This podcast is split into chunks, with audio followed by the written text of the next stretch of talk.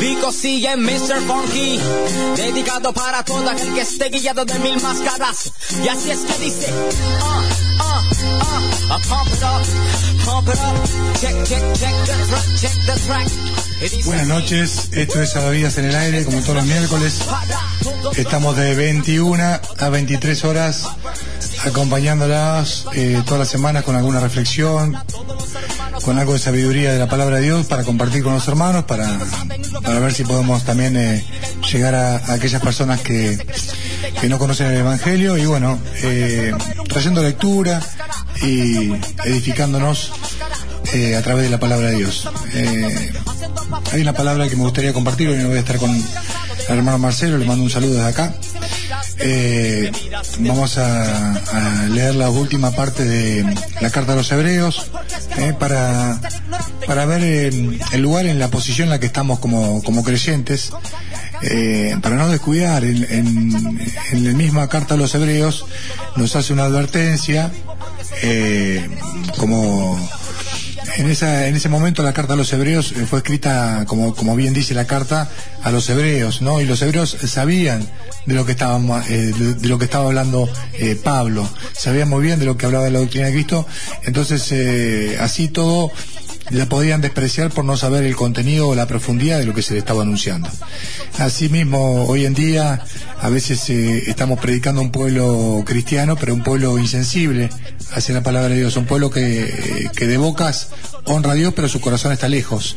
¿no? Entonces eh, queremos despertar eh, la conciencia de la gente y darse cuenta que, que mucha gente se bautiza en el nombre de Jesús, o toma la confirmación, o, o toma la comunión, o, va a una iglesia, pero no, no se da cuenta lo profundo que es esta decisión. Son decisiones espirituales, es, es entrar en un mundo espiritual y la gente lo toma como una cultura, lo toma como una, como una, como algo, una tradición, ¿no? Y si uno lee eh, realmente con objetividad y con un corazón sincero la palabra de Dios, se va a dar cuenta que Jesús estaba totalmente de acuerdo, en contra de, de seguir eh, estructuras humanas, de seguir eh, costumbres humanas y abandonar la palabra de Dios. Es por eso que debemos eh, prestar atención, como dice acá mismo en el principio de la carta a los hebreos, se lo voy a leer como una introducción. Dice en Hebreos, eh, Hebreos 2, dice, por tanto, es necesario que con más diligencia atendamos a las cosas que hemos oído, no sé que nos deslicemos, porque si la palabra dicha por medio de los ángeles fue firme y toda transgresión y desobediencia recibió justa retribución, ¿cómo escaparemos nosotros si descuidamos una salvación tan grande? ¿Mm? ¿Cómo escaparemos nosotros si descuidamos una salvación tan grande? Y este descuido, eh, Pablo lo estaba advirtiendo como algo nacional, no como algo personal, no como que una persona es salva y después pierde la salvación, sino como una nación a la cual es predicado el Evangelio, una nación que conoce las Escrituras y que así todo no entiende cuál es eh, el, meollo de la cuestión, qué es lo que estamos predicando, ¿no? Eh, nosotros lo que estamos predicando es que Jesucristo murió en la cruz y resucitó, y a través de esa resurrección nos dio vida eterna a todos los que creemos. Eh, repito que estamos en este programa que se llama Salvavidas en el Aire. El teléfono para comunicarse con la producción es 453-2616. Lo pueden hacer a lo largo de estas dos horas. Estamos en vivo. También puede comunicarse a través del Facebook. Ponen en Facebook eh, Salvavidas en el Aire. Ponen me gusta en la página y, y expresan lo que quieren poner. Eh, y si no, bueno, comunicándose con la producción de la, de la radio, que también lo van a atender, nos conocen, así que cualquier mensaje nos lo van a hacer llegar. Eh, le voy a pedir a Daniel que vaya preparando un temita, lo vamos a escuchar algún tema. Eh, pero bueno, dicho esta introducción, vamos a, a exhortar a la, a la sociedad, a Bahía Blanca, eh, a que a que revea los votos de cristiano, si realmente es un cristiano por elección o es un cristiano heredado, un cristiano eh, por, por haber nacido en este país, ¿no? Si hubiera nacido en otro país que tiene otra fe, otra religión, los hubieran bautizado bajo otra o bajo otro Dios, ¿no?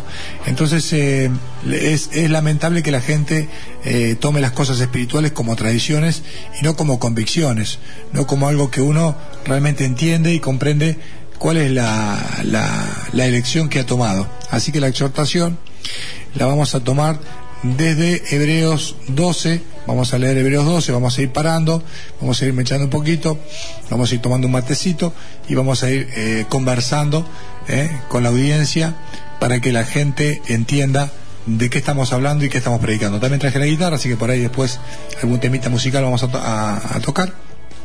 Y vamos a arrancar con Hebreos 12. ¿eh? Para usted, hermano, hermano que conoce la palabra de Dios, bueno, ya sabe de qué estamos hablando. Y para usted que tiene la, la Biblia ahí empolvada en la mesa de luz, vaya a buscar la Biblia, ¿eh? busquen Hebreos 12, está un poquito antes de, de Apocalipsis, ¿eh? un poquito unos libros antes del final.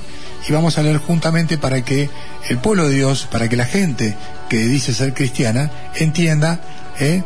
qué, vamos a aprender o qué qué es lo que Dios quiere que sepamos, ¿no? Como, como cristianos. Dice así, Hebreos 12. Eh, por tanto, nosotros también, teniendo alrededor nuestro una gran nube de testigos, recordemos que en Hebreos 11, eh, eh, Pablo en la carta a los Hebreos, describe un montón de patriarcas, un montón de, de, profetas y apóstoles que hicieron un montón de cosas por medio de la fe, Que ellos eh, llegaron a obtener las promesas a través de la fe. Y habla de, de Caleb, de, de, Moisés, habla de Abraham, de Isaac, eh, de Gedeón, de David, de, de, un montón de patriarcas del Antiguo Testamento. Entonces arranca diciendo, por tanto nosotros también, teniendo alrededor nuestro una gran nube de testigos, de testigos, despojémonos de todo peso y del pecado que nos asedia, y corramos con paciencia la carrera que tenemos por delante. Entonces, nosotros teniendo tantos testimonios, lo que está diciendo acá, teniendo tantos testimonios de gente que ha seguido la fe y ha vencido, y aún así muchos no han recibido lo que estaban esperando, y aún así lo esperan, ¿no? Esperan la venida del Señor.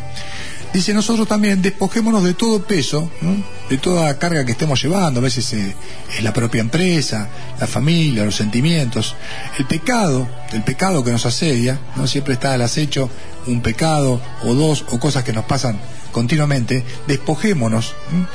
y corramos con paciencia. La palabra clave del versículo 1 del 12 es la paciencia, correr con paciencia. Hay gente que se quiere comer todo, entra a la iglesia y tiene una, una experiencia eh, personal con, con, el Señor, una experiencia con el Espíritu Santo y ya deja todo, se ponen todos los ministerios, 15 ministerios. Acá dice que corramos con paciencia la carrera que tenemos por delante, puesto los ojos en Jesús. ¿Mm? Puesto los ojos en Jesús. Entonces, ir despojándose de los pesos, las cosas que nos agobian, de los pecados y correr con paciencia la carrera que tenemos por delante, poniendo los ojos en Jesús. Poniendo los ojos en Jesús, no en, los, en la gente que va a la iglesia. Mucha gente pone la vista en cómo se viste aquel, en lo que dice el otro, en mirar lo que hace aquel, ¿no? Puesto los ojos, la carrera se corre con paciencia y puesto los ojos en Jesús, que es el autor y consumador de la fe, el cual, por el gozo puesto por delante de él, o sea, Jesús puso el gozo delante de él, sufrió la cruz. Él puso el gozo por delante de él, él puso la esperanza que le esperaba, o sea, perdón la redundancia, ¿no? Él esperaba ¿eh? el galardón que le iba a tocar el momento que esté en el reino de los cielos. Entonces dice, el cual, dice, por el gozo puesto delante de él, sufrió la cruz, menospreciando lo propio, y se sentó a la diestra del trono de Dios. Este es el ejemplo que tenemos de Jesucristo, ¿no? Que Él puso, ¿eh? puso el objetivo adelante, puso el objetivo más allá de la muerte, y menospreció, sufrió la cruz y menospreció el oprobio. ¿eh? Una vez le da más valor al oprobio del que tiene.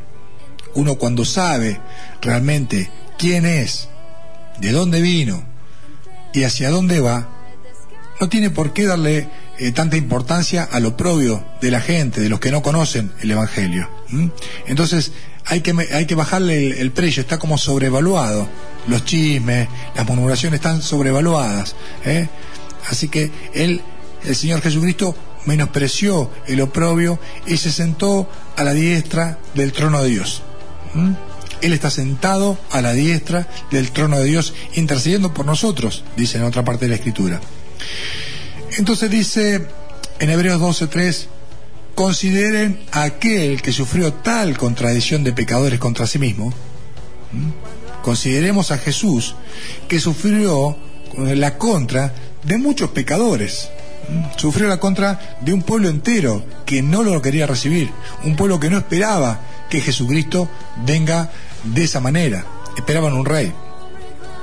Entonces dice, consideren aquel que sufrió tal contradicciones de pecadores contra sí mismo, para que vuestro ánimo no se canse hasta desmayar. Entonces, acá tenemos un segundo dato importante, que la carrera se corre con paciencia. Y Jesucristo sufrió la cruz, menospreció lo propio, y sufrió la contradicción de muchos pecadores. ¿Para qué? Acá dice en Hebreos 12:3, para que vuestro ánimo no se canse hasta desmayar. No es la voluntad de Dios que uno se canse, que dé todo, ¿no? De todo durante un año, dos años, están los ministerios, barre, limpia, cuida a los chicos, es el, eh, unge la gente, va a visitar, ¿no? El apóstol, el, el sirviente. Perfecto. Si lo puedes hacer toda la vida, gloria a Dios. Ahora, si vos lo estás haciendo un tiempo y después decaes, decae tu alma, no lo estás haciendo con el Espíritu. Porque Jesucristo dice que su carga es ligera. Dice, vengan a mí los que están trabajados y cargados y yo los haré descansar. Aprendan de mí, que soy manso y humilde de corazón, y hallaréis descanso para vuestra alma. El Señor quiere que descansemos en Él, no estar afanados ¿no? Por, con un montón de tareas. No es la voluntad de Dios que uno haga 15 ministerios y que y 30 hermanos se rasquen. ¿Eh? La voluntad de Dios es que todos, unánime, vayamos creciendo. ¿eh? vayamos eh, creciendo en todo en quien es la cabeza, que esto es Cristo, dice en, Gálatas, ¿no? Dice, para que vuestro ánimo no se canse hasta desmayar. No es la voluntad de Dios que vos des todo, que te quedes sin energía. Hace como las, como las vírgenes sensatas que guardaron aceite. No des todo hasta desmayar. El 4 dice, porque aún no han resistido hasta la sangre combatiendo contra el pecado. O sea, nadie dio la vida, nadie se cortó un brazo. ¿eh? Nadie, eh, conozco más de un hermano que tiene problema con, con, el ojo y nadie se saca el ojo por mirar algo que no corresponde. Dice, si tu ojo te da ocasión de caer, sácalo. Entonces nadie combatió hasta la sangre por el pecado. Quizá un apóstol haya muerto ¿eh? por el Evangelio, pero acá le habla un montón de gente que dice, aún no han resistido hasta la sangre combatiendo contra el pecado. ¿Mm? Vamos a un temita musical, eh, Dani, ponemos un temita musical, descansamos un poquito y seguimos con este tema. Estamos en vivo y en directo. Alcina 19, piso 8, oficina 3.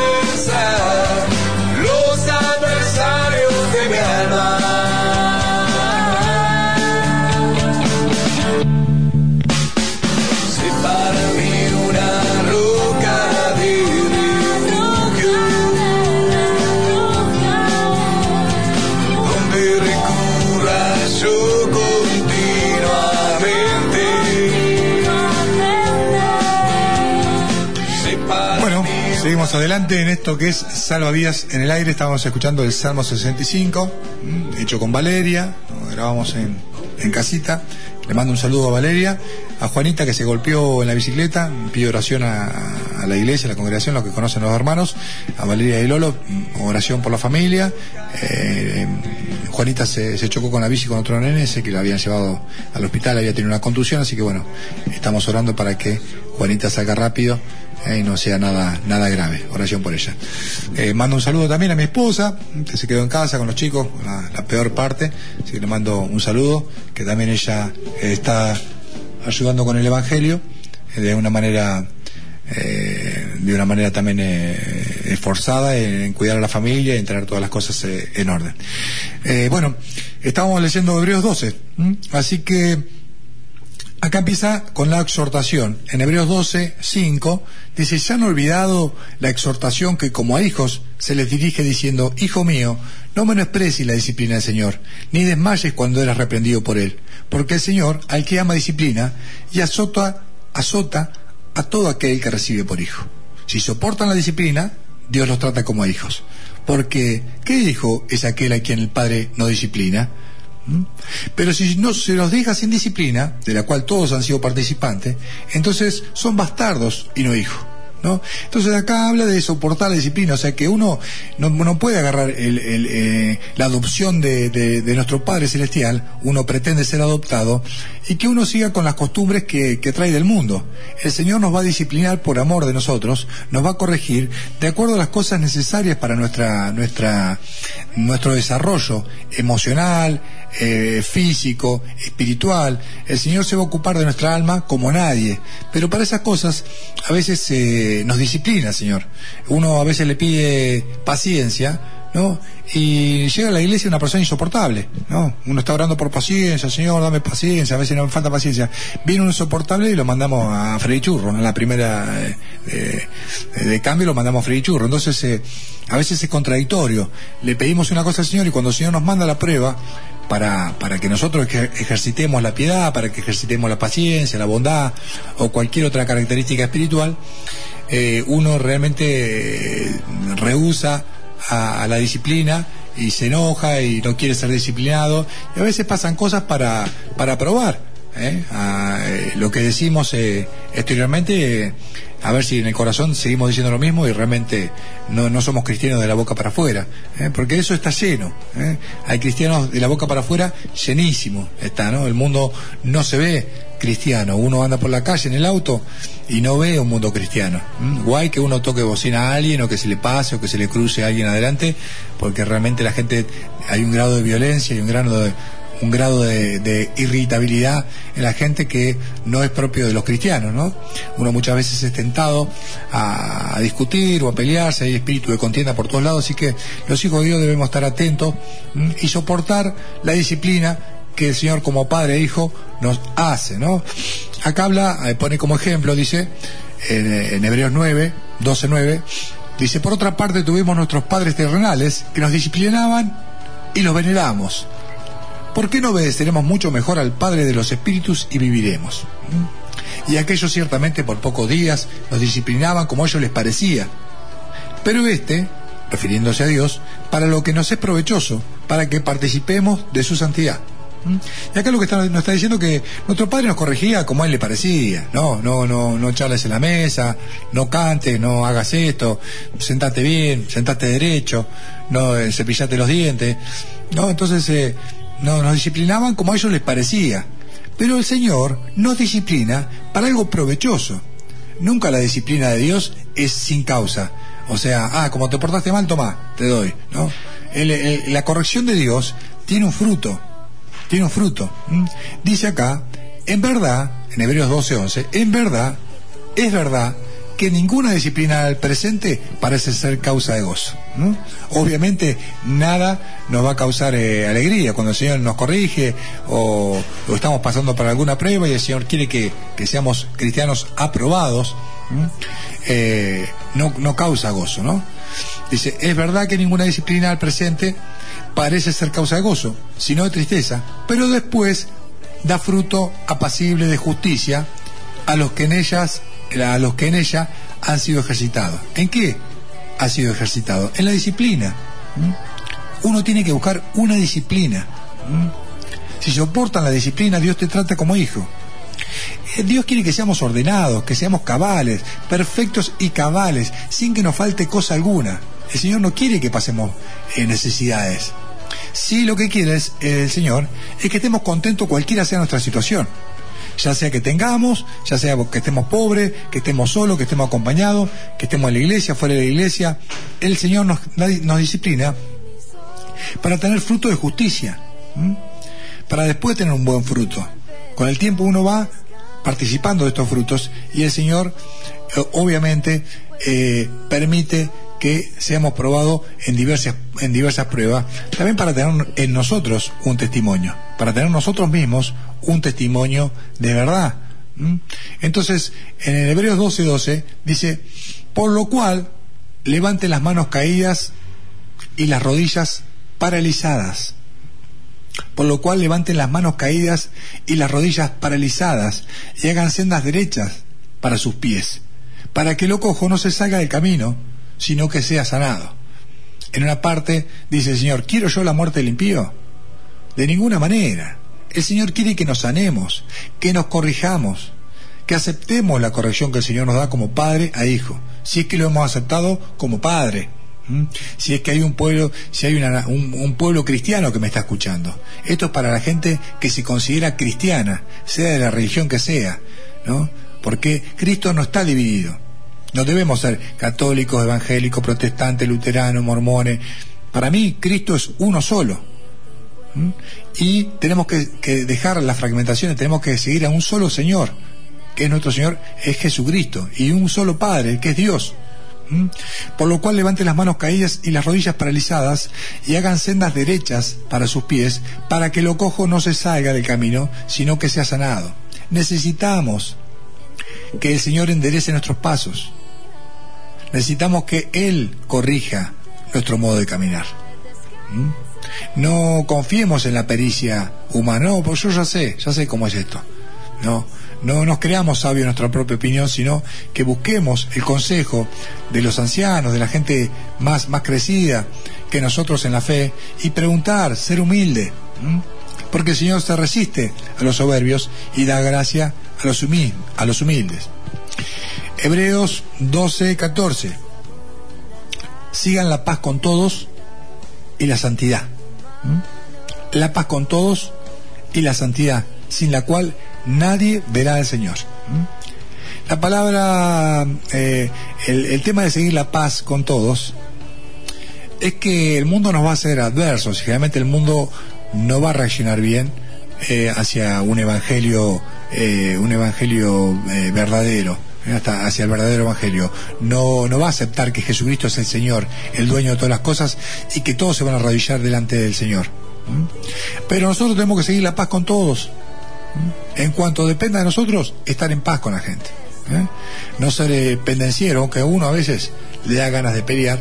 Eh, bueno, no hay que hacerlo. Y si uno lo hace, pedir perdón y restituir el agraviado y ponerse enseguida a disposición del Señor para hacer su voluntad y no ser egoístas, orgullosos y tener esas, esas características que no son propias de un cristiano.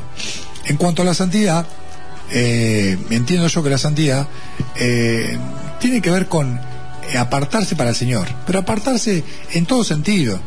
Muchas veces eh, la gente deja de fumar o deja de tomar alcohol y, le llama santidad eso. Y santidad es mucho más profundo que, que un vicio o que un pecado. La santidad tiene que ver con una manera de vivir, de una manera en donde a Dios le damos lo que le corresponde a Dios el tiempo necesario, la lectura, la oración, la prédica, la alabanza, la visita al huérfano, la limosna, la, ayuda al necesitado, y tiene que ver con muchas cosas.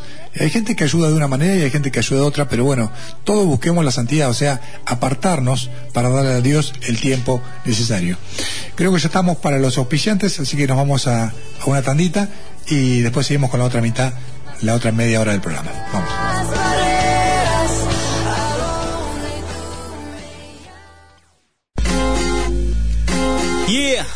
Vico sigue Mr. Funky, dedicado para todo aquel que esté guiado de mil máscaras. Bueno, seguimos haciendo este salvavidas en el aire. Mi nombre es Gabriel, estamos todos los miércoles de 21 a 23 acompañándolos estas dos horitas tratando de, de, comprender las escrituras, de exhortar, de animar, de alentar a los hermanos para que sigan en este camino santo que hemos elegido. Y, y bueno, estábamos leyendo Hebreos 12, es una exhortación que mm, Pablo le hace a los hebreos, se dice que es Pablo, no se sabe exactamente si fue Pablo el que escribió la carta, pero por la, forma que tiene de escribir, eh, casi todos eh, eh, eh, tienen tienen esa, esa convicción de que fue Pablo el que escribió esta carta a los hebreos y en la cual los exhorta como un pueblo, sabiendo que, que conocían las escrituras, para que, para que ellos puedan eh, eh, comprender eh, todo el consejo de Dios o la salvación, básicamente la salvación que muchas veces nosotros como pueblo cristiano o como hijos de Dios, eh, como nación cristiana, no conocemos ni, las bases ni, la forma de salvación. Según la religión que uno vaya, eh, sigue distintas corrientes. Y acá lo principal es que Cristo es el centro de nuestra atracción. Es Cristo el que murió en la cruz y al cual le debemos eh, eh, obediencia o gratitud al Señor. Vamos a leer Hebreos 12, 14 estamos leyendo, que dice, sigan la paz con todos y la santidad sin la cual nadie verá al Señor. Miren bien, no sea que alguno deje de alcanzar la gracia de Dios. ¿Mm? Esto es un poco lo que le, venía diciendo. Miren bien, no sea que alguno deje de alcanzar la gracia de Dios, el regalo de Dios. ¿Mm? Entonces nosotros vamos mirando, ¿eh? tratando de ver en la iglesia que todos tengan la salvación, que todos estén convencidos, todo el pueblo cristiano, toda la nación cristiana. ¿Eh? Debemos ver que todos alcancen la gracia de Dios porque es gratuita, es un regalo de Dios, que envió a su único Hijo Jesucristo para que muera por nuestros pecados, para andar en vida nueva. Entonces dice, miren bien, no sea que alguno deje de alcanzar la gracia de Dios, que brotando alguna raíz de amargura, los estorbe y por ella muchos sean contaminados. Estas raíces de amargura brotan porque muchas veces se, se, deja la hipocresía en la iglesia. La gente no confiesa sus pecados, como dice la escritura, cuando eh, un hermano peca contra ti, dice ve y repréndele estando tú y él a solas. ¿Mm? Esto no se practica generalmente en la iglesia y está muy mal que se ha dejado esa costumbre de encarar al hermano o la hermana y decirle, mira, me dijiste que me ibas a, devolver la plata el martes y hoy es jueves y no me la devolviste. Hablarlo. Porque puede brotar alguna raíz de amargura y eso les estorba a muchas personas y son contaminados todos. Entonces es necesario que confesemos los pecados, que no brote ninguna raíz de amargura. Que todos en la iglesia podamos andar en luz. Andar en luz no significa que uno no peque, sino que muestre su pecado. El andar en luz es demostrar ¿eh? que Dios es veraz y que uno es el mentiroso. Eso es andar en luz, mostrando que uno tiene errores, que uno tiene pecados y que hay que confesarlos para ser sanados y limpiados de toda maldad. El problema no es con el pecado, porque Cristo terminó en la cruz con el pecado. El problema es la maldad que genera el encubrimiento del pecado. ¿no? La hipocresía del pecado es lo que nos contamina. El pretender que el pecado no es nada, que no pasa nada. El pecado sí pasa, Cristo lo sana si uno lo, confiesa, si uno lo saca a luz. Hasta un psicólogo moderno te puede decir que cuando uno confiesa, cuando uno saca las cosas de adentro, es cuando uno empieza a tener una sanidad verdadera. Entonces dice, miren bien, no sé que alguno deje de alcanzar la gracia de Dios, que brotando alguna raíz de amargura, los estorbe y por ella muchos sean contaminados. No sea que haya algún fornicario o profano como Saúl, que por una sola comida vendió su primogenitura. Dice, no sea que haya algún fornicario. La fornicación no es un pecado como cualquiera. Pablo advierte muy bien en la carta a los Corintios que cualquier otro pecado que el hombre cometa queda fuera del cuerpo. Pero el que fornica peca contra su propio cuerpo.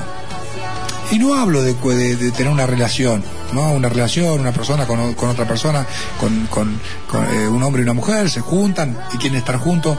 Mm, a mí, la Biblia no creo que el concubinato sea pecado. Hablo de promiscuidades, hablo de fornicaciones como la prostitución, como el adulterio, ¿no? Como, como, como la homosexualidad, hablo como eh, los animales, distintas clases de prácticas que en el reino de los cielos no, va, no está admitido.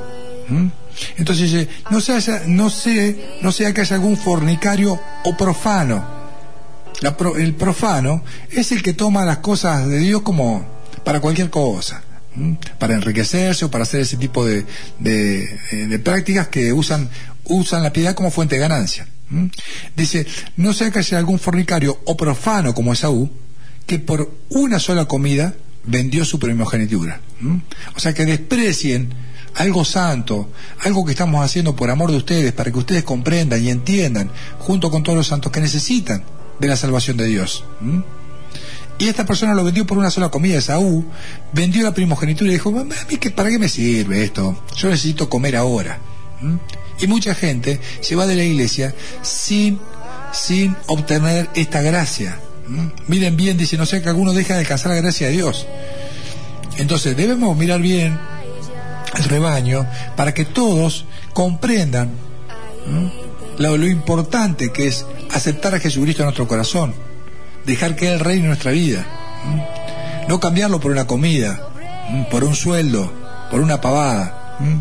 El 17 nos recuerda ¿eh? este comportamiento de Saúl, dice, porque ya saben que aún después, deseando heredar la bendición, fue desechado ya saben que aún, que aún después, deseando heredar la bendición, fue desechado y no hubo oportunidad para el arrepentimiento, aunque la procuró con lágrimas. ¿Mm? O sea, Esaú después se dio cuenta de lo que había hecho. ¿Mm? Esaú vendió la primogenitura, que es un poco un símbolo de la salvación que tenemos en Cristo Jesús, la vendió por un plato de guiso. ¿Mm? Estimó mejor el plato de guiso que la salvación, que bueno, quizás mañana, no sé, cuando vendrás, no sé si existe Dios. Y dice, ya saben que aún después, deseando heredar la bendición, fue desechado y no hubo oportunidad para el arrepentimiento, aunque lo procuró con lágrimas. Esto está en Génesis 27, 30. Lean esa historia. Y acá empieza la advertencia espiritual para nosotros porque nos, nos lleva a una posición, nos lleva a un lugar en donde estamos hoy en día como cristianos. Dice así, en Hebreos 12:18, porque no os habéis acercado al monte que se podía palpar y que ardía en fuego, a la oscuridad, a las tinieblas y a la tempestad, al sonido de la trompeta y a la voz que hablaba. Esto está haciendo referencia a cuando Dios se le aparece a Moisés en el monte Oreb entonces dice, no se han acercado al monte que se podía palpar y que ardía en fuego, a la oscuridad, a las tinieblas y a la tempestad, al sonido de la trompeta y a la voz del que hablaba, la cual los que lo oyeron rogaron que no se les hablase más. Esto pasaba que Moisés subía al monte, al monte a orar con Dios, al, al monte del pacto, al monte Oreb, subía y en ese monte el Señor le hablaba, cara a cara le hablaba a Moisés, desde una zarza, ¿eh? una zarza que ardía, y la gente que estaba del otro lado del monte, en el pie de la montaña, no quería subir, ¿no? Entonces, acá dice, no es este monte, ¿eh? no es este monte que arde, que hay tempestad, que hay tinieblas, que hay oscuridad, no es ese monte, no se confundan, no es algo palpable. El 20 dice, porque no podían soportar lo que se ordenaba. No podían soportar lo que se ordenaba, no podían soportar la voz de Dios. Se sentían sucios. Cuando se acercaban al monte se sentían sucios. Dios le dice a Moisés, quita la sandalia de tu pie porque el lugar donde estás pisando es santo. La gente no podía soportar la santidad y lo que se declaraba. Dice que si una bestia tocaba el monte, era apedreada o pasaba con dardo. O sea, nada inmundo tocaba ese lugar santo. Era santo ese lugar. no podía pasar el pie de ningún inmundo, ni un animal, nada. Ese monte era el monte santo de Dios, el monte Oreb, donde Dios hizo un pacto, hizo un pacto con el pueblo de Israel. ¿Mm? Pero acá nos dice eh, el escritor de Hebreos que no nos acercamos a ese monte. ¿Mm? El 21 dice, y tan terrible era lo que se veía, que Moisés dijo, estoy espantado y temblando. ¿Mm? No era cualquier persona. Moisés mismo, cuando subía al monte, dice que estaba espantado y temblando. Dice que no se acercaron entonces a esta figura, a este monte, sino que se han acercado al monte de Sión. Este es otro monte, el monte de Sión.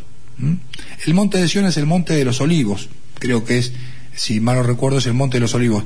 Dice que se han acercado al monte de Sión, a la ciudad del Dios vivo, Jerusalén la celestial, Fíjense todas las características que nombra de este lugar espiritual al cual nos hemos acercado como creyentes.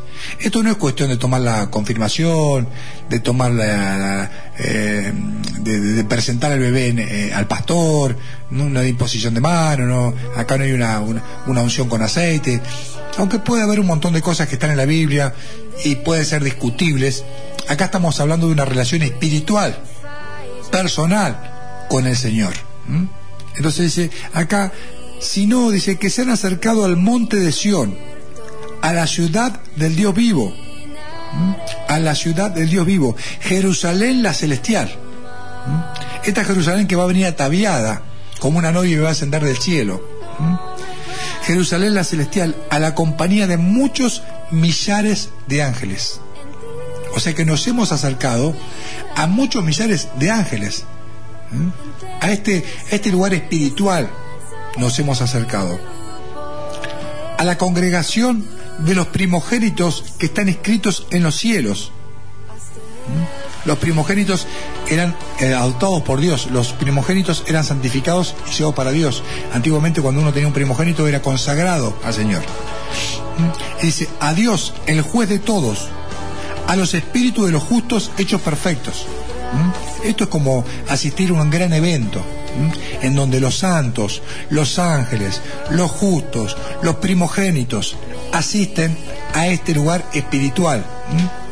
Es como, a veces lo veo como, como un lugar virtual en donde todos se juntan, ¿no? Pero este es un lugar no virtual, es un lugar espiritual, en donde se juntan todos los santos, los santos que hay se juntan todos en este lugar espiritual. Entonces dice que nos hemos acercado a este lugar espiritual. Dice que nos hemos acercado también el, el, versículo 24 dice a Jesús, el mediador del nuevo pacto, y a la sangre rociada que habla mejor que la de Abel. La sangre rociada de Jesucristo. Dice que nos hemos acercado a este sitio espiritual. Entonces nos advierte, estamos en un lugar espiritual, no estamos en un monte que se puede palpar, el monte de Oreb, ¿no? Y ese monte era santo, inclusive. Pero esto es más santo todavía, porque esto es Sión, la celestial. Voy a cantar un tema, ahora vamos a hacer un, en vez de hacer un corte de tema, voy a tocar un tema con la guitarra, que está en Segunda de Samuel 23. Son las palabras del rey David antes de que, de que muera el rey David, vislumbró, vislumbró que iba a haber un justo en la tierra, que iba a gobernar sobre todas las naciones, este rey era el rey David que hizo esta declaración antes de morir. Y obviamente eh, lo que estaba viendo era el día de Jesucristo. Así que vamos a cantar esta eh, alabanza que está inspirada en 2 Samuel 23, creo que es 3 y 4, y dice así.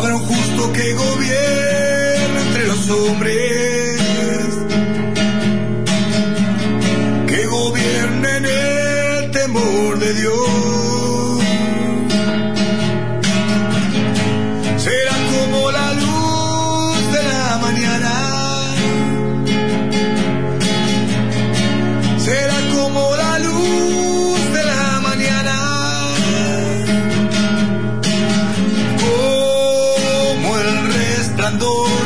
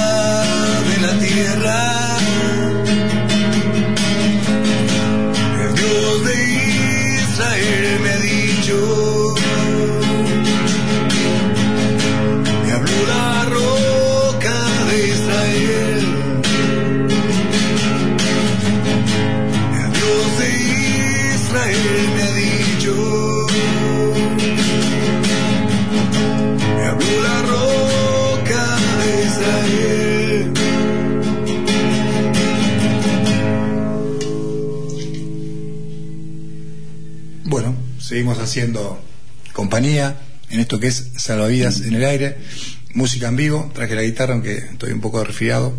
Y, y bueno, quería eh, compartir con ustedes esta alabanza al Señor que está inspirada en las últimas palabras de David antes de morir. Y él visionó que iba a venir el día en que Jesucristo iba a reinar sobre toda la tierra y eso es lo que esperamos los que creemos en Cristo que el Señor Jesús realmente va a volver a la tierra. Mm, Siempre hago esta, este chiste, ¿no? Que la gente a veces espera, espera más eh, en un político, espera que alguien le cambie la vida y, realmente eh, no sé quién está más loco, si ellos o, o yo que espero que Jesucristo venga a la tierra. Así que espero que el pueblo cristiano sepa en qué estamos esperando, cuál es nuestra esperanza, a dónde fuimos llamados. Y es un poco lo que estamos eh, leyendo, que es a dónde fuimos llamados, ¿no? Y acá había una advertencia que decía que no, no nos hemos eh, acercado al monte que se podía palpar, al monte Oreb, donde, donde Dios le dio las tablas de los diez mandamientos. Esto es mucho más. Y lo vuelvo a leer, dice, en el 22, en Hebreos 12, 22 dice, sino que se han acercado al monte de Sión, a la ciudad del Dios vivo, a Jerusalén la celestial, a la compañía de muchos millares de ángeles, a la congregación de los primogénitos que están inscritos en los cielos, a Dios el juez de todos, a los espíritus de los justos hechos perfectos, a Jesús, el mediador del nuevo pacto, y a la sangre rociada que habla mejor que la de Abel. ¿Mm? O sea que estamos en un lugar espiritual sumamente privilegiado, un lugar sumamente santo, un lugar de, eh, en el cual el Espíritu Santo se mueve con libertad. Entonces, acá la advertencia es para que tomemos conciencia, tomemos dimensión del llamamiento en el cual estamos siendo santificados en este camino. Hebreos 12:25. Miren que no desechen al que habla, porque si no escaparon aquellos que desecharon al que amonestaba en la tierra, mucho menos nosotros si desechamos al que amonesta desde los cielos. Esto lo dice con referencia a Moisés que amonestaba la tierra y ahora Jesucristo que amonesta desde el cielo, diciendo, miren que, esto no es para, para tomárselo a la joda, esto no es para, para eh, bautizarse porque te da plato, porque haces una fiesta de comunión o porque seguís una tradición. Esto para tomarlo sumamente en serio. ¿Vos realmente querés ser cristiano? ¿Estás dispuesto a amar al Señor? ¿Estás esperando su venida? ¿O sos cristiano porque heredaste porque tu tío era pastor o tu abuelo era cura, ¿no? O porque estás siguiendo una religión, o porque tus viejos son católicos y vos te, te hiciste católico, tu viejo era evangélico y vos sos evangé- evangélico. Esto es una decisión que uno tiene que tomar en la vida. En un momento tiene que hacerse cargo de que es un hombre, es un ser humano, un hombre, una mujer, que tiene que tomar decisiones y que esta decisión es importante, porque es la decisión de seguir al Señor, de aceptar a Jesucristo como Señor de nuestra vida. Esa es la decisión importante de nuestra vida. Eh, te diría que la decisión más importante de toda nuestra vida acá en la tierra, ¿eh? el aceptar la salvación que tiene Jesucristo para nosotros. Entonces dicen, miren que no desechen al que habla. ¿m? Mirad, no desechar al que habla, porque si no escaparon aquellos que desecharon al que amonestaba en la tierra, esto es a Moisés, mucho menos nosotros si desecháramos al que amonesta desde los cielos, esto es a Jesucristo, la voz del cual conmovió entonces la tierra, pero ahora ha prometido diciendo aún una vez y conmoveré no solamente la tierra, sino también el cielo, dando a entender que esto, hermanos, hermana mía, se termina, ¿eh? tiene un fin, hasta los científicos se dan cuenta que esta, esta tierra tiene un principio y un fin. Y esta frase, dice en el versículo 27, y esta frase, aún una vez, indica la remoción de las cosas movibles, como cosas hechas, para que queden las inconmovibles. ¿eh? Nosotros no miramos las cosas que se ven, sino las que no se ven. Dice en 2 Corintios 5.1, nosotros miramos las cosas que no se ven, no las que se ven, porque las que se ven son cosas temporales, pero las que no se ven son eternas. Nosotros como hijos de Dios no andamos por vista, andamos por fe. Y debemos esperar en esta promesa que hizo el Señor. Así que, dice Hebreos 12:28, Hebreos 12:28, así que recibiendo nosotros un reino inconmovible, tengamos gratitud. Recibiendo nosotros un reino inconmovible, tengamos gratitud. ¿Y por qué no hay gratitud en la gente? ¿Por qué la gente no es agradecida? Porque no cree en este reino inconmovible. Cree en el auto que tiene en la puerta, cree en la, en la plata que tiene, en el trabajo, cree en la estabilidad. Mi amigo, mi amiga, esto no es estable. Lo único que es estable, como dice la palabra, el cielo y la tierra pasarán, pero mis palabras no pasarán. ¿Mm? Vamos a ir al corte ahora y después de la tanda seguimos con la última hora del programa. Yeah, Vico sigue Mr. Funky, dedicado para todo aquel que esté guiado de mil máscaras. Y así es que dice.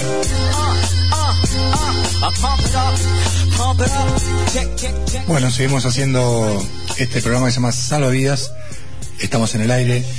Y mi nombre es Gabriel y estamos todos los miércoles de 21 a 23 haciéndote compañía, leyéndote la Biblia, trayendo, como dice el tema de cortina, trayendo sabiduría para los hermanos, tratando de analizar, de ver, de, de- ser edificados a través de su palabra.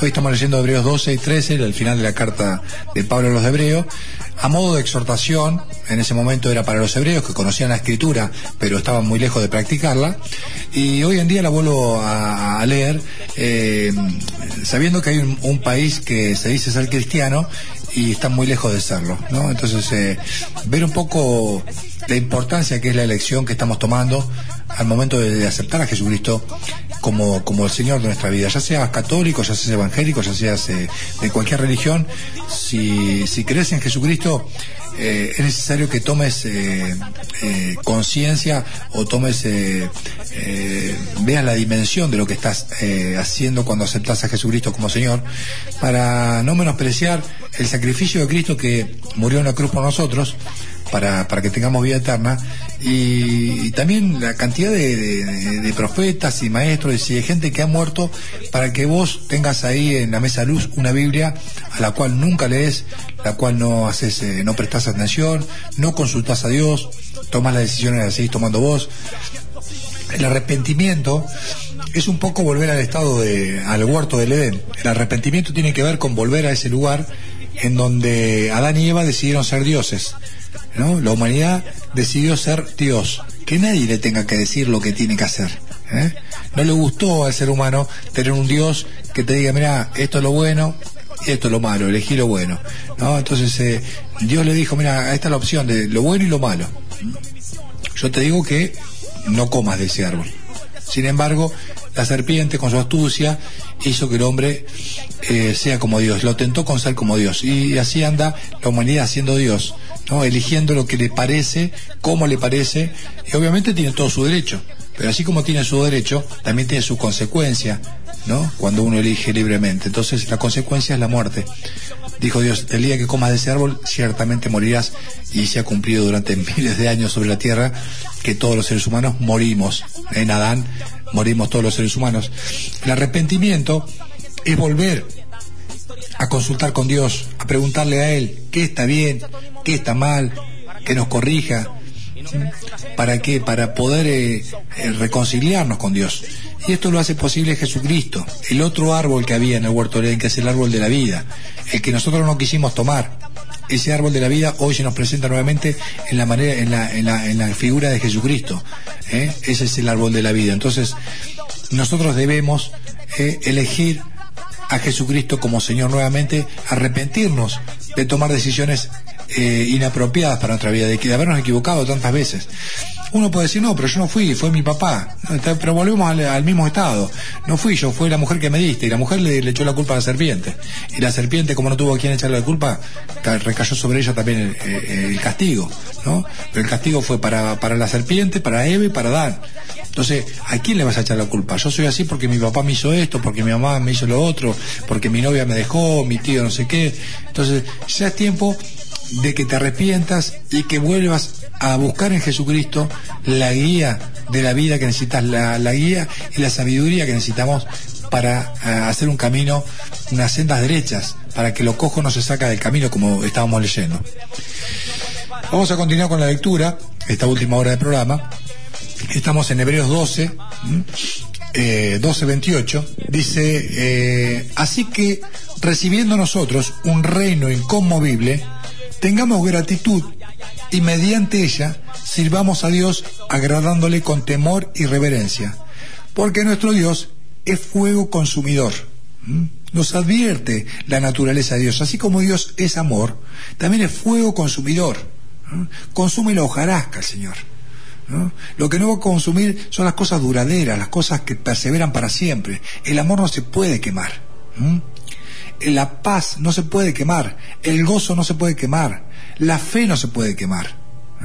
Lo que sí se puede quemar son las casas, las posesiones, ¿no? nuestro cuerpo se puede quemar. Entonces, no te olvides que Dios es fuego consumido, como diciendo, Él tiene otra esencia. Te acercaste a Dios verdaderamente a través de Jesucristo y tomá, ¿no? Tomá esta, esta, esta responsabilidad con madurez, no como niños, seamos maduros y esta responsabilidad de haber aceptado a Jesucristo como Señor es aceptar la corrección también de Dios, la disciplina de Dios, la exhortación de Dios que como Padre e Hijo no nos da.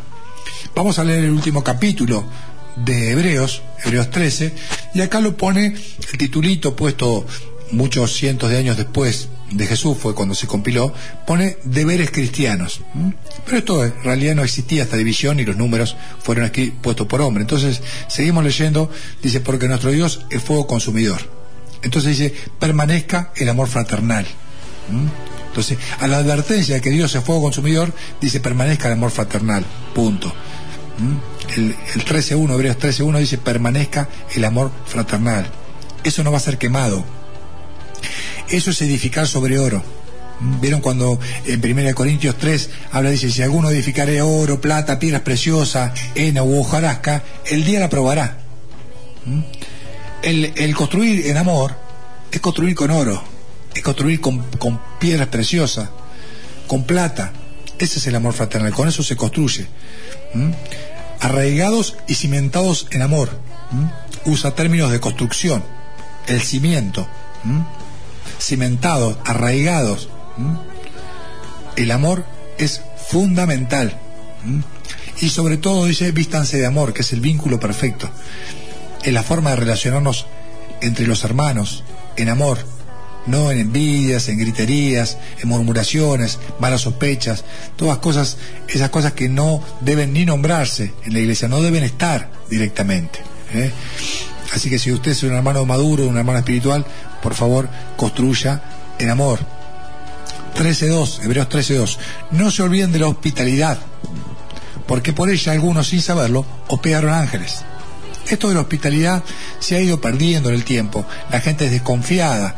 ¿eh? La gente se ha desengañado con muchos mercachifles que han aparecido, ¿no? Vivillos que andan por ahí, que viven a costa de la gente eh, que se han consumido todo y realmente son de muy poco de muy poca edificación en las iglesias ¿no? así que uno tiene que probar los espíritus a ver si realmente son de Dios ¿eh? en eh, la segunda carta de Juan nos advierte muy bien de qué tipo de creyentes tenemos que recibir en casa ¿eh? dice el que no el que no persevera en la doctrina de Cristo no tiene al Padre ni al Hijo ¿cuál es la, la doctrina? que nos amemos unos a otros que andemos en amor entonces fíjese muy bien qué persona aloja en su casa, si es digno de ser alojado, si es un hermano, una hermana, y no es un vivo de esta gente que usa la piedad como fuente de ganancia. Apártate de los tales. Toda persona que usa la piedad como fuente de ganancia, que no vive del Evangelio, sino eh, supervive del Evangelio. No es que eh, tiene ganancias, es codicioso de ganancias. Entonces, hay una diferencia entre vivir sobria, justa y piadosamente. Pablo decía, estas dos manos me han bastado para mí y para los que están conmigo. Y les he enseñado en todo que más bienaventurado dar que recibir.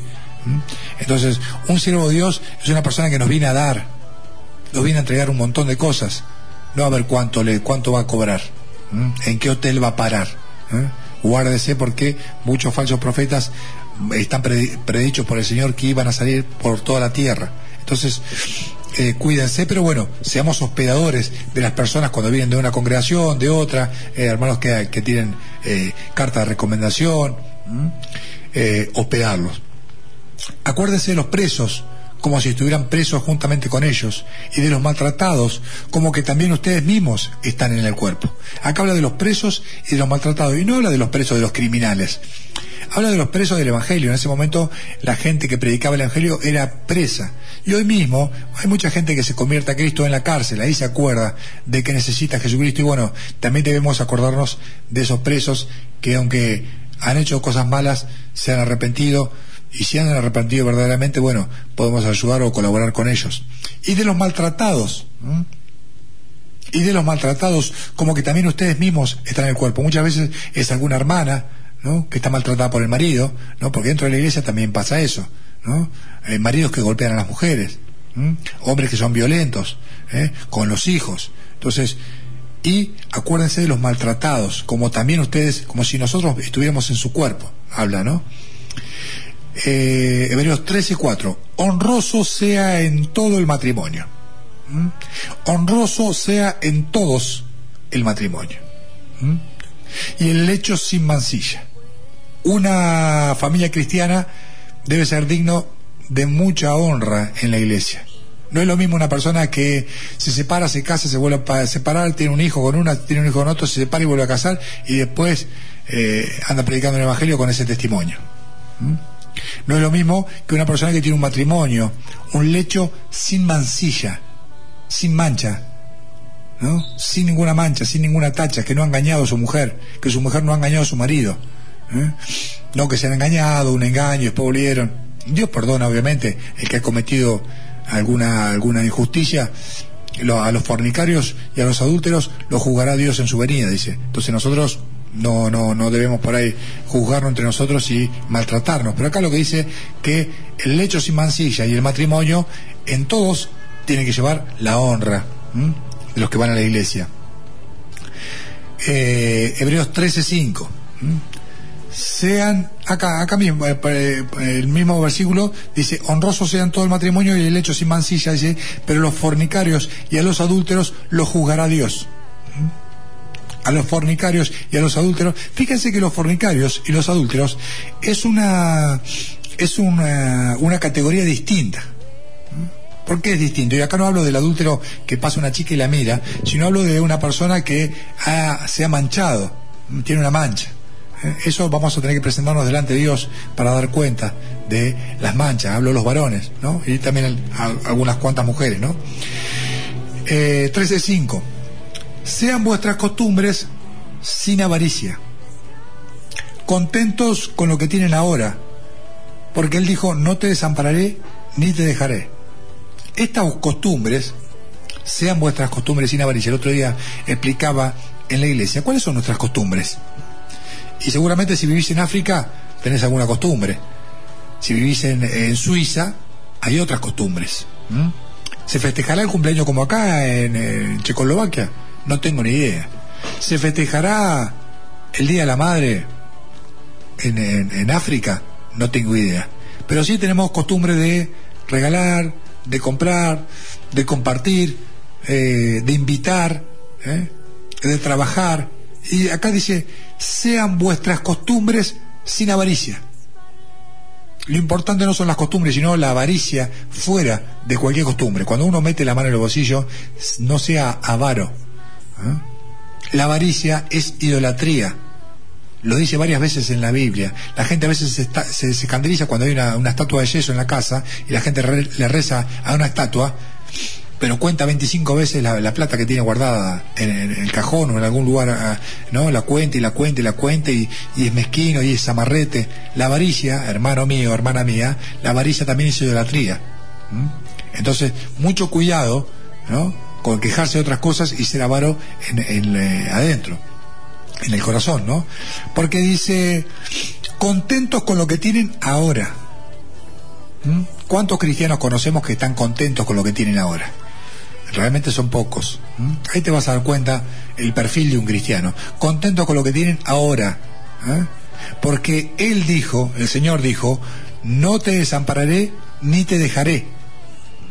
El Señor lo dijo, no te desampararé ni te dejaré lo dice en Deuteronomio 31.6 y lo dice en José 1.5. De manera que podemos decir confiadamente, el Señor es mi ayudador, no temeré lo que me pueda hacer el hombre. ¿Mm? ¿Podemos decir confiadamente? Es la pregunta. ¿Lo decimos confiadamente? ¿O tenemos dudas todavía? ¿O nuestra fe no ha sido perfeccionada? ¿Todavía tenemos miedos? ¿No? El Señor es mi ayudador, no temeré lo que me pueda hacer el hombre. Eso está en el Salmo 118. Y acá en Hebreos lo cita el Salmo 118, 6, que dice, el Señor es mi ayudador, no temeré lo que pueda hacerme el hombre. Acuérdense de vuestros pastores, que os hablaron la palabra de Dios acuérdense de vuestros pastores que os hablaron la palabra de Dios. Consideren cuál haya sido el resultado de su conducta. ¿Mm? Uno tiene que considerar los resultados de la conducta, no la conducta. ¿Mm? Porque a veces uno no entiende la conducta. Uno tiene que mirar el resultado. ¿Mm? Cuando eh, Namán, el sirio, vio la conducta de Elías, no le gustó mucho no le gustó porque él decía, bueno, yo voy a venir, él me va, se va, a salir afuera, me va a mirar, me va a hacer esto. Entonces, él estaba mirando la conducta de Elías, no el resultado de lo que iba a pasar con su vida. Cuando él hizo lo que Elías le dijo que hiciera, que era tirarse en el río Jordán siete veces, su lepra se fue del cuerpo y su piel fue como la de un niño, dice el Señor, dice en su palabra. Entonces, hay que mirar el resultado de la conducta y después imitar la fe. ¿Mm? Uno no tiene que juzgar la conducta de los pastores, de los ancianos. ¿no? Entiendo que acá está diciendo que no nos pongamos a juzgar la conducta, sino el resultado de su conducta.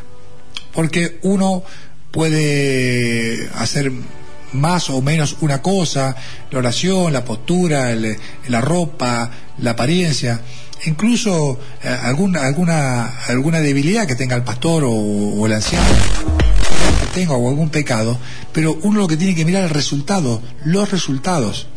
Uno qué le importa si Messi se tiñó de amarillo o si se tiñe de, verde el pelo, si salimos campeones. Realmente uno lo que busca es el resultado, no que si se vistió así o se vistió de otra manera. Hay gente que se eh, confunde con esas cosas, busca una apariencia y lo que estamos buscando en el reino de los cielos es una esencia más que una apariencia. Cuando uno ve el resultado de la conducta del pastor, el resultado de la conducta dice, bueno, mira, tiene a, su, a sus hijos en sujeción, tiene una buena familia, no tiene altibajos en la economía, lleva muy bien sus asuntos, lleva sus asuntos con juicio, como dice la palabra. Eh, eh, bueno, entonces imitamos la fe de él. ¿no? No la conducta, imita la fe. ¿eh? Entonces en el 8 dice, Jesucristo es el mismo ayer, hoy y por los siglos. Esto no va a cambiar. Uno tiene que ver resultados. Uno tiene que mirar resultados, no conductas. Jesucristo es el mismo ayer, hoy y por los siglos. Y a Jesucristo muchas veces lo juzgaban por la conducta que tenía. ¿No? Él por ahí agarraba y resucitaba un muerto y la gente no se, no se fijaba que resucitaba un muerto. Se ellos se fijaban que lo había hecho en un día de reposo. Entonces, uno tiene que ver los resultados, no las conductas. Las conductas a veces son medias engañosas. A veces el diablo nos hace ver alguna conducta de alguien que parece ser pecado o no pecado, muchas veces lo es y a veces no. Pero el Señor tiene mucho más que mirar. David era un hombre, eh, era bastante sanguinario, David. Sin embargo, Dios dice que había, un había encontrado un hombre que tenía el corazón conforme al corazón de Dios. Entonces eh, uno tiene que ver resultados, ¿eh? no, no dejarse llevar por lo que ve en sus ojos solamente, o por lo que escucha en sus oídos, dejarse llevar por chisme. Hebreos 13, 9. No se dejen llevar por doctrinas diversas y extrañas. No se dejen llevar de doctrinas diversas y extrañas. Ya lo decía hace dos mil años esta carta, y mucha gente se deja llevar, ¿no? Por la doctrina de, la prosperidad, del pacto con Dios, de la sábana que toque el manto sagrado, toque el aceite de la bendición, traiga tierra del norte de África, pase cinco veces por la escoba. Hermanos, no se dejen llevar de doctrinas diversas y extrañas. Vuelvo a repetir, Jesucristo es el mismo ayer, hoy y por los siglos. Murió en la cruz para que nosotros entremos gratuitamente al reino de los cielos mediante la fe en su nombre. Mediante la fe en su nombre. Usted no tiene que hacer ningún pacto más con nadie, ni tiene que poner plata en ningún lado para entrar al reino del cielo. La salvación es gratis, es por gracia. Lo demás serán recompensas, ¿no? Pero no es la salvación. No se dejen llevar de doctrinas diversas y extrañas. Porque buena cosa es afirmar el corazón con la gracia. Estar completamente convencido de que es gratis buena cosa es afirmar el corazón con la gracia, no con viandas, que nunca aprovecharon a los que se han ocupado en ella. No, que la gracia te hace mal, que no comas cerdo, que no comas chancho con papa, que esto te hace mal, que aquello te hace mal. Ya el Señor hizo limpio todos los alimentos. Y acá hoy están de moda los veganos, los vegetarianos, los que comen legumbre, el que come carne. Y acá no es cuestión de comer o no comer, es cuestión de un corazón, de un espíritu. Basta de fijarse en la apariencia. Si un hermano toma una copa de vino, no toma una copa de vino, son dos mangos aparte. ¿eh? El 10 dice, Hebreos 13:10, tenemos un altar del cual no tienen derecho de comer los que sirven al tabernáculo. Porque los cuerpos de aquellos animales, cuya sangre a causa del pecado es introducida en el santuario por el sumo sacerdote, son quemados fuera del campamento. Acá está hablando del sacrificio del Antiguo Testamento, de cómo se hacía, de que los animales se quemaban fuera del campamento, no adentro, no, no, no en el altar. El 12 dice, Hebreos 12, 12, como para, hacer una tipología de Jesucristo, dice, por lo cual también Jesús, para santificar al pueblo mediante su propia sangre, padeció fuera de la puerta. Recordemos que él fue al monte de Gólgota, llamado la calavera, y fue crucificado fuera de la ciudad.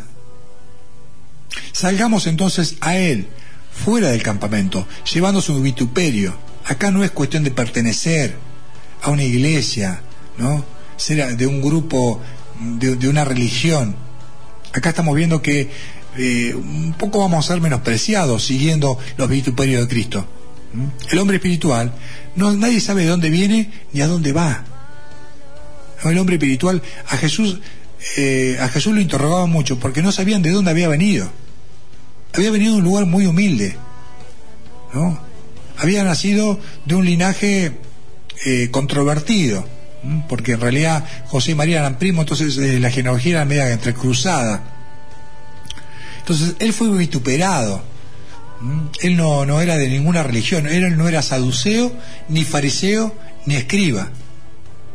En, en ningún momento dice que Jesús era escriba, o que era fariseo, o era de los celotes. él no pertenecía a ninguna religión. Salgamos entonces a él fuera del campamento, llevando su vituperio, porque no tenemos aquí ciudad permanente, sino que buscamos la porvenir. No somos, no pertenecemos a nada. No tenemos una ciudad permanente, sino que buscamos la porvenir. Ya no somos de Villamitre, no somos de Noroeste, no somos de Olimpo, no somos de Boca, no somos peronistas, no somos radicales, no somos de derecha, no somos de izquierda, somos de arriba, somos del reino de los cielos. ¿Mm? Hemos elegido, hemos elegido un Señor y un reino inconmovible en los cielos. ¿Eh? Y debemos, uno empieza, bueno, a veces tiene su corazoncito con Argentina, con su barrio, con sus cosas, está bien, ¿no? Pero no hay que tener esas pasiones juveniles, dejarse llevar por la ira, por el enojo, ¿no? Por un partido de fútbol, por un partido eh, político, ¿no? Uno puede estar más o menos de acuerdo con algunas políticas o con otras no, o de acuerdo con una manera de jugar, pero son cosas de la tierra, hermanos. ¿Mm? Acá dice, no tenemos aquí ciudad permanente, sino que buscamos la porvenir. Le pido a Daniel un temita musical, antes de que pasemos a la última media hora del programa, vamos a escuchar un temita y después ya eh, vamos con la última parte del programa. Comunicate con Radio Vida 453-2616.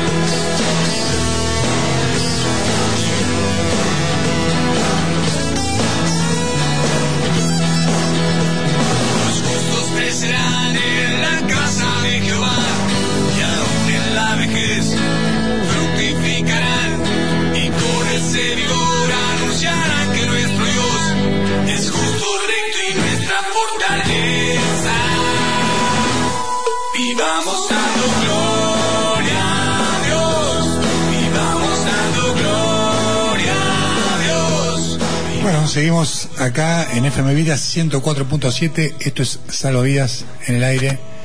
Si te querés comunicar con nosotros, 453-2616.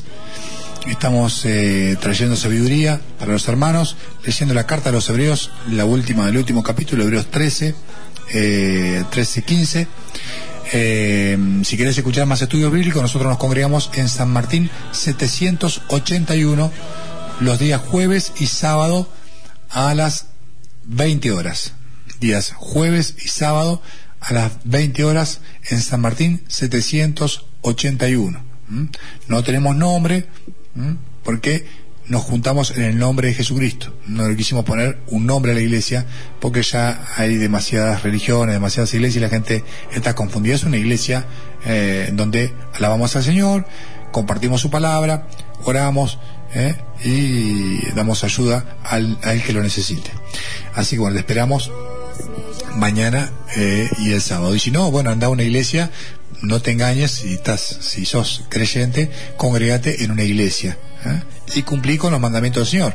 Amar al prójimo y amar al Señor tu Dios. Eh, Hebreos 13, 15. Eh, el 14 vamos a leer también, dice, porque no tenemos aquí ciudad permanente, sino que buscamos la porvenir. ¿Mm? No tenemos aquí ciudad permanente. Acá nos recuerda eh, el, escritor de Hebreos que no es nuestra morada terrenal lo que va a perdurar, ¿no? sino que buscamos la porvenir. Así que ofrezcamos siempre a Dios, por medio de Él, o sea, por medio de Jesucristo, sacrificio de alabanza, es decir, frutos de labios que confiesan su nombre. Sacrificio de alabanza. ¿Qué son los sacrificios de alabanza? Es hablar de las maravillas del Señor. ¿Mm? En cuanto tengamos oportunidad donde podamos meter un bocado, hablemos de Jesucristo.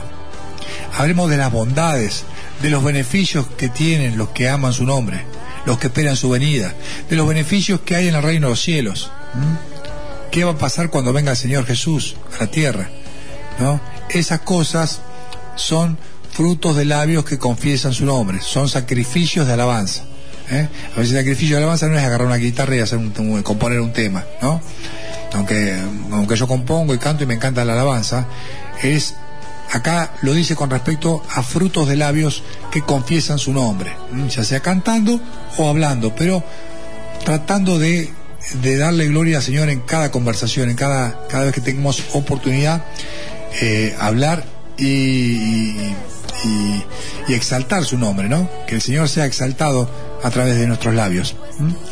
Eh, Hebreos 13, 16 dice, y de hacer bien y de la ayuda mutua no se olviden, porque de tales sacrificios se agrada a Dios. Entonces, acá tenemos, así que ofrezcamos siempre a Dios, por medio de Él, sacrificio de alabanza, es decir, frutos de labios que confiesan su nombre, y de hacer el bien y de la ayuda mutua no se olviden, porque de tales sacrificios se agrada a Dios, de hacer el bien y de la ayuda mutua.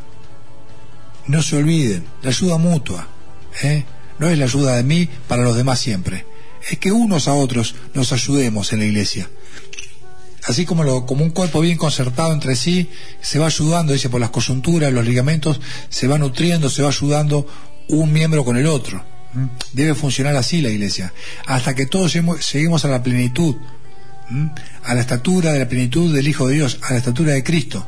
¿eh? Que toda la iglesia, porque yo no puedo sanar, limpiar la iglesia, cuidar a los chicos, traer la alabanza, eh, traer la doctrina, ir a visitar, sanar a los enfermos, tener don de lengua, no puedo hacer todo. Pero entre todos, cada uno poniendo su granito de arena, su, su parte, el que tiene don de profecía que profetice, el que tiene don de lenguas que hable en lenguas, el que visita que visite, el que tiene don de alabanza, el que predica, el que exhorta, el que reparte, el que ministra, cada uno, ¿no? Tiene que llevar su porción, su parte a la iglesia. Y de hacer el bien y de la ayuda mutua, no se olviden, porque de tales sacrificios se agrada a Dios. Esos son los sacrificios que a Dios le gustan, ¿no? Una vez se le sacrifica a, cosas a Dios que Dios nunca te pidió, como dice en Isaías 1. ¿Quién le demanda esto de vuestras manos? ¿Mm?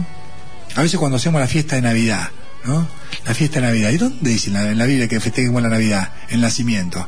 ¿no? Y compramos cosas que no necesitamos para, para impresionar a gente que no aguantamos, ¿m? gastando plata que no tenemos. Entonces, este es el sacrificio que nos pide Dios, la ayuda mutua, hacer el bien, frutos de labios que confiesen su nombre, esos son los sacrificios que le agradan a Dios. Hebreos 13, 17. Obedezcan a vuestros pastores y sujétense a ellos. La sujeción no es por la fuerza. No es que el pastor te hace hacer, no, porque el pastor me dijo que haga tal cosa, no es por imposición, no como teniendo señorío, sino con ánimo pronto, ¿no? Esto es para los pastores, que a veces se abusan de su, de su lugar, de su posición como pastores, se abusan, ¿no? Y un poco más le sacan la cama a los feligreses. Por favor, eh, eh, considérense, con- eh, mídanse con el Señor Jesucristo, ¿no? Él tenemos como ejemplo en- de maestro y de apóstol y de anciano. A, a Pedro, fíjense los apóstoles, de qué manera se conducían, ¿no? Pero acá dice, obedezcan a vuestros pastores y sujétense a ellos. La sujeción, yo lo pongo a veces como ejemplo, como cuando los monos que andan trepando eh, no agarran de los pelos al bebé y lo llevan, no lo agarran de la cola, la madre lo agarra de la cola y lo sujeta. El, el bebé se sujeta a la madre, se agarra fuertemente, ¿no? Y esto es una instrucción para la, para la gente, que se sujeten los pastores, no que los pastores lo agarren de los pelos. Esto también inclusive con las mujeres cuando dice, mujeres, vuestra, vuestra mujer estén sujetas a vuestros maridos. La mujer voluntariamente se sujeta al marido, no el marido la oprime tanto o la, o la, o la hostiga tanto psicológicamente y mentalmente de tal manera que la mujer se tiene que sujetar porque si no se tiene que aguantar un cantidad de reproches, ¿no? No teniendo temor, dice. Ustedes hacen bien en tener a Sara como madre, dice, sin temer ninguna amenaza. Dice en 1 Pedro, creo, en los deberes conyugales, sin temer ninguna amenaza. La mujer no tiene que sujetarse porque el marido la amenaza se tiene que sujetar porque ella entiende que lo mejor que hay es sujetarse a Dios y a su marido, pero voluntariamente, no se malinterprete. En muchas iglesias se malinterpreta y se, se, se, somete a la mujer. Y a la mujer no hay que someterla. La mujer tiene que hacerlo voluntariamente, ¿no? Con ganas, cuando un marido es cariñoso con ella, cuando un marido la ama, cuando un marido la respeta, le da el lugar que se merece a la mujer, ¿no?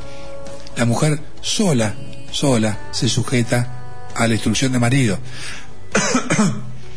Obedezcan a vuestros pastores y sujétense a ellos, porque ellos velan por vuestras almas, como quienes han de dar cuentas, para que lo hagan con alegría y no quejándose, porque esto no es provechoso. ¿Mm? Muchas veces me he estado en lugares en donde realmente eh, es insoportable, o sea, un hermano que, que, hace macanas y uno lo exhorta, lo va a visitar y otra vez vuelve a hacer macana y lo vuelve a exhortar y vuelve otra vez a hacer lo mismo y otra vez el hermano vuelve a caer, ¿no? Y ya uno lo hace quejándose, como diciendo, ¿hasta cuándo este tipo? Pero ¿cuántas veces lo fui a visitar? Uno a veces deja de comer, deja su propia familia para ir a visitarlo, deja de hacer su trabajo, ¿no? Y, deja de hacer su propia vida, muere por el otro, y el otro realmente no le importa tres pepinos, ¿no? Uno dice, sí, sí, sí, lo voy a hacer, lo voy a hacer, y después uno ve que los resultados no son lo de lo, de lo que dijo, o sea, no tiene resultados eh, positivos, sino que la persona se, eh, se, no se sujeta a la instrucción y hace lo que, lo, que quiere. Uno dice, bueno, cuídate, si, si tropezas en este lugar no vayas, si te peleas con aquella persona no, trata de no hablarle, uno le da la instrucción y, la gente realmente no, no, no, le interesa, no, no le interesa y aparte no, no, como que no toman cuenta que muchas veces uno como pastor o como, como anciano, como líder en la iglesia, lo aconseja porque está velando por sus almas, o sea, está orando, está viendo qué faltó, qué le estará pasando, ¿no? Eh, visitándolo, mandándole un mensajito. Eh, entonces, eh, como si uno tuviera que dar cuenta, no es que uno tiene que dar cuenta, dice, porque ellos velan por vuestras almas como quienes han de dar cuenta. Pero no vamos a dar cuenta nosotros porque cada uno llevará su propia cruz, dice el Señor como si diéramos cuenta, como si fuéramos responsables. Acá responsable igual es Dios de salvarnos, Él es nuestro Salvador. Pero uno lo hace de esa manera, ¿no? A conciencia delante de Dios. Eh, termina esta carta, el, escritor de la carta, que para mí es Pablo, oren por nosotros, pues confiamos en que tenemos buena conciencia, deseando conducirnos bien en todo. Y más le ruego que lo hagan así, para que yo sea restituido más pronto. Y el Dios de paz, termina la doxología, la, bendición, la salutación final de la carta a los hebreos, dice, y el Dios de paz que resucitó de los muertos a nuestro Señor Jesucristo, el gran pastor de las ovejas, por la sangre del pacto eterno, os haga aptos en toda buena obra, para que hagáis su voluntad. ¿Mm?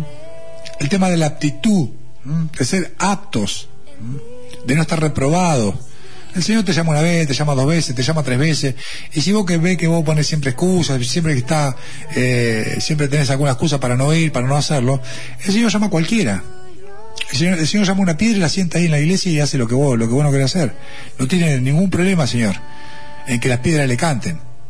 Entonces, es una cuestión de aptitud, de que uno sea apto, de que el Señor te está limpiando, te está poniendo en una posición para que vos hagas la voluntad de Él y y vos eh, generalmente tenés problemas. Entonces, el Señor dice, los haga apto en toda buena obra para que hagan su voluntad, haciendo Él en ustedes lo que es agradable. Haciendo Él en ustedes lo que es agradable. Él, es el que hace las cosas en nosotros. ¿eh? No somos nosotros los que hacemos las cosas. Delante de Él, por Jesucristo, al cual sea la gloria por los siglos de los siglos. Amén. ¿no? Después le encarga algunas cosas personales, pero básicamente la exhortación termina, dice. Os ruego hermano que soporten la palabra de exhortación, pues les he escrito brevemente, menos mal que es breve, son 13 capítulos, ¿eh? les aconsejo a todos los, a todos los eh, creyentes que la lean, la carta de los hebreos, dice que es una exhortación breve, ¿eh? así que espero que, que le haya servido de edificación. Yo los espero el miércoles que viene de vuelta con este programa que se llama Salvavidas. Todos los miércoles estamos, nos pueden escribir en el Facebook. Eh, mando saludos a los hermanos. Espero que Juanita Blem esté muy bien, que esté sana, que Dios la haya eh, recuperado. Eh, así que le mandamos saludos de acá, toda la bendición, para que el accidente que tuvo no se agrave y que el Señor la esté eh, aliviando rápidamente.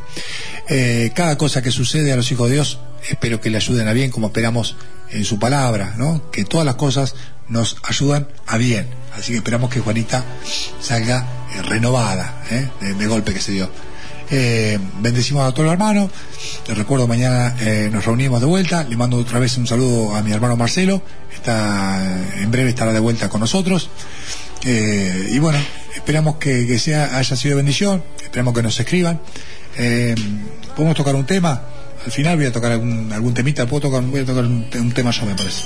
Que tengo la guitarra. Estoy un poco resfriado, pero eh, generalmente la música viene enlatada, así que no, no viene mucho en vivo. Así que vamos a, a tocar un tema en vivo y, y después ya dejamos eh, la programación al, que sigue. Eh, este tema lo compuse hace unos meses para que cantemos en la iglesia un cántico entre todos. Se llama En el Espíritu. Y bueno, espero que, que les, eh, sea bendición. Eh, a mí me ha ayudado mucho este tema.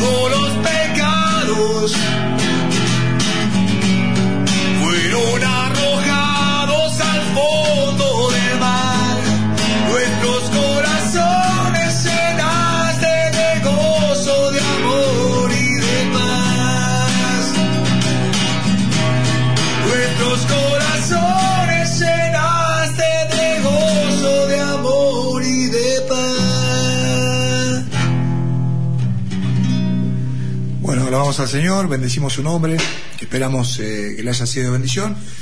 Eh, trataremos el miércoles que viene estar nuevamente acá. Nos retiramos con un temita, con un temita y ya nos estamos yendo. Bendiciones para todos.